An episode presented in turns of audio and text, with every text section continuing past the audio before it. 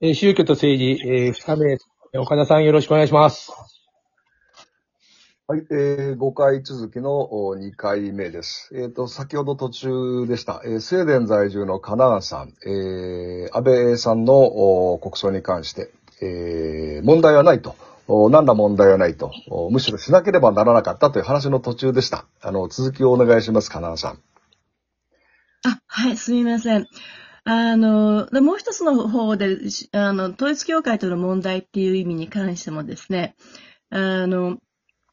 統一教会が、えー宗教法人、合法的な宗教法人として、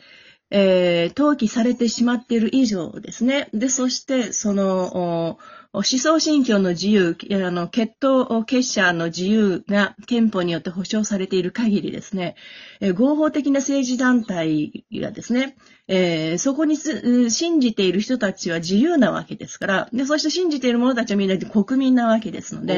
でその国民が宗教団団体、はいはい。政治団体、宗教団体、宗教団体もあの宗教、結社の自由が保障されています、合法的なわけですよね。で、そこに集う国民なわけで、で、国民の思想信教の自由が保障されているので、で、こうした団体が政治家に対してあ、の、何らかの形、自分たちの、えー権利を主張するなり、利益を主張するなりという、ということで、政治団体や政治家に圧力をかける、いわゆるロビー活動ですよね。をすることが合法である以上、全く何の問題もないことになってしまうんですね。でもでは、じゃあ、ここで、えーあの、一番問題だったのは、その自民党が、その、お逆に、えー統一教会とお関連のある、ある、えーコンタクトがあるっていう、かまあ、関わりというのではなくて、何らかの、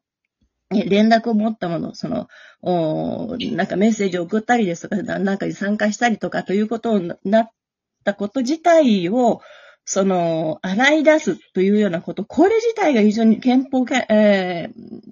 まあ、違反のけ、えーあ、おそらく明らかに憲法違反になると思うんですが、これは魔女狩り、それから宗教弾圧に関わることですので、これは決してあってはならないことだと思います。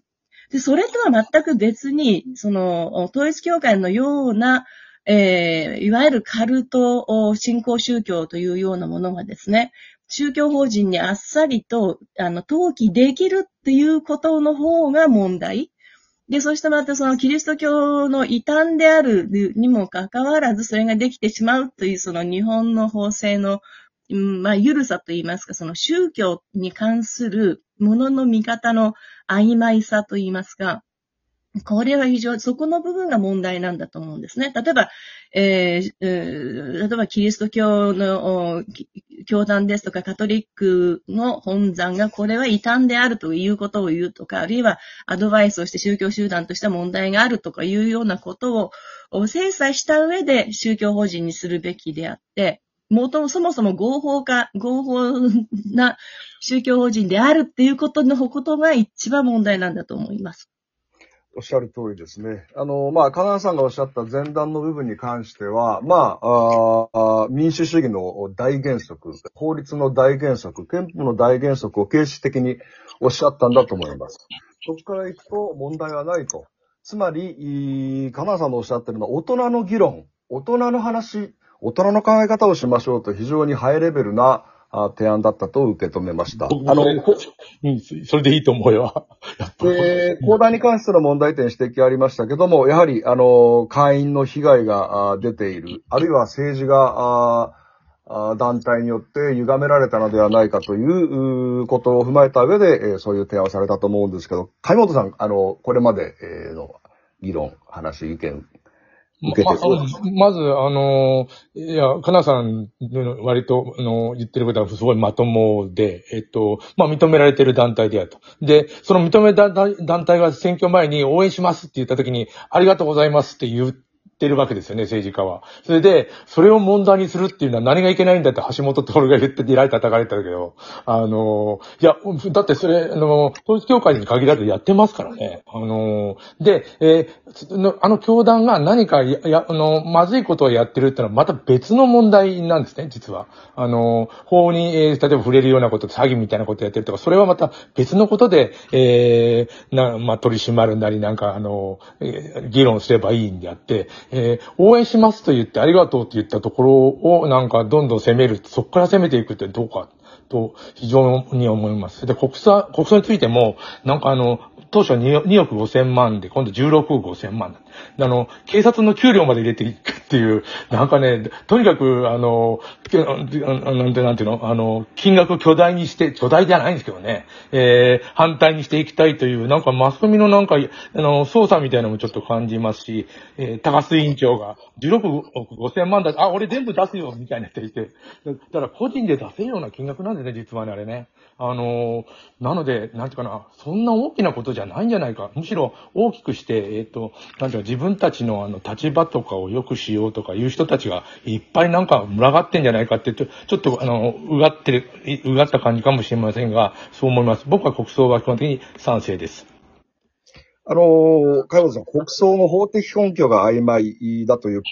それでもまあ、強行されたという言い方ありますけど、どうでしょう？いや、曖昧とは思ってません。あの、閣議決定ですよね。あれはもう、法的根拠に基づくもの、え、選ばれた人間が、えー、閣議で決定してっていう、あれは法でやってますので、それで、あの、なんていうか、すべてを閣議決定していくっていうことは、あの、あ、すみません。国会で、えー、っと、議論して、みんなで決めていって投票するなんていうことは、あの、事実上も大変なので、閣議決定で、まあ、国葬みたいな、あの、ことぐらいはやる、ことぐらいとはあえて言いますけども、やっていこうということだと思うんですよ。2億5千万とか16億どころじゃないですもん。あの、全国から、あの、こう議員を呼んで、えっ、ー、と、討論してなんかやって、国会開いてやったら、だから、非常にあの、それ、それぐらいの権限は、えっ、ー、と、選挙で勝った人間たちがやってるのは、あの、OK だというふうに思ってるので、法、法令なんか、逸脱してるというふうに僕は感じてないですけど。なるほど。あの、法的根拠は、根拠は曖昧でも、閣議決定すればいいという考え方で。根拠は閣議決定でいいと思います。閣議決定をも内閣法制局が決め、あの、あの、承認してますよね。法法的根拠は全くないということを内閣法制局で、えー、精査しているので、私も法的な根拠はしっかりあると思っています。なるほど。前田さん、ここまでの、あの、いろいろ意見出ましたけど、いかがでしょう？感じたことありますか？えまあ、あの、法的根拠の話するとですね、あの、ちなみに、あの、裁判所もですね、東京地裁と大阪地裁で市民団体が、こう、国葬差し止め請求をしてるんですけども、それに対して却下してるんですよね。あんま報道されてないですけど、それって結局、あの、内閣と、いわゆる裁判所は、えー、3件のうち2件はですね、あの、今回の国葬について、えー、ノープロブレムってことを言ってるので、まあ、あの、確かにその、野党が言うようにですね、国会で、えー、議決した方が、あの、国民の納得性は高かったかもしれないけれども、まあ、あの、お二人が今、カナンさんと上本さんおっしゃるように、僕はその、法的な問題よりも、まあ、どちらかというとですね、あの、お金の問題ですかね。そちらの方に多分国民は焦点を当てて、こんなに金がかかるんかいなと。そういう程度の、程度のって言ったらですけどね。そこに反応してしまったのかなと。それでまあメディアが煽っていくので、えー、方向性がちょっとずれたんではないかなというふうに思いましたね。そうですね。高田さんいかがでしょう？そうですね。あの、まあちょっと、国葬に関してはさっきの話で、アメリカでは普通にやられてるんで、なんですけども。あとは、まああの、統一教会で行くと、あの、お話の中にあったと思うんですけども、やっぱりその、えー、その団体が、あの、いわゆるカルトであるんであれば、そのフランスのようにですね、あの、取締法、法律を作って、えー、そっちの方にもっと力を入れた方がいいんじゃないかなって思います。あの、金田さん、えっ、ー、と、日本のその国葬、安倍さんの国葬をめぐる、あるいは統一教会をめぐる、旧統一教会をめぐる、まあ民主主義のレベルについて伺いたいんですけど、あの、うん、まあ、いろんな正論が出されました、皆さんから。で、だけど、うん、国葬に関しては世論調査で、えー、あくまで世論調査ですからね、メディアの。あのーはい過半数が反対している中で、えー行われたと。で、この過半数の反対というのと、その先ほどの正論のギャップ、これを感じる、どう感じて、どう考えてますかね？はい。あの、まず過半数であったのかどうかっていうのは本当にわからないという、そのメディアが行う、いわゆる世論調査の方法論なり、質問の立て方なり、集め方なり、対象なりというものがはっきりしない以上は、あの、世論調査っていうと、いわゆるその、大手のメディア、メジャーメディアが出してくるものに関しては、私は基本的にはそんなに信憑性があると思っていないので、えー、これがですね、例えば、その国民投票であったら、あの、本当の意味での国民投票で反対っていうことに出てしまえば確かにそうかもしれないですけど、それはわからないですので、えー、それをもってですね、その、選挙で選ばれた代議士たちが決めていく中でに対して、えー同じレベルに置いていくっていうこと自体が問題だと思っているので、えー本当に実際にそうでやったか、それをその民主主義のギャップと言っていいかどうかっていうことに関して、それ自体を疑問だと思っています。なるほど。そうすると、大手メディアの世論調査を否定するわけですね。否定はしませんけど、信憑性に対して非常に多くあの疑疑っています。なるほど。えー、ちょっとそれに対して私はすべて賛同しかねますが、まあ、貴重なご意見なので、あのー 受け止めましょう。なるほど海本さんどうですか？あ、え？海本さんあ、どうですか？私ですか。うんあ私もあの、基本的には、なんていうかな、あの、まあ、誘導してるとは思ってるんですよ。あの、2億5千万が16億5千万になあの増えて。で、あの、なんかややこしいことやってるし、カルトがどうしたとかいろんなこと言い出して、で、賛成ですかって言われたら反対ですって何もしなかったら言っちゃうよねっていう、いやようなことだと思いまして、えーあの、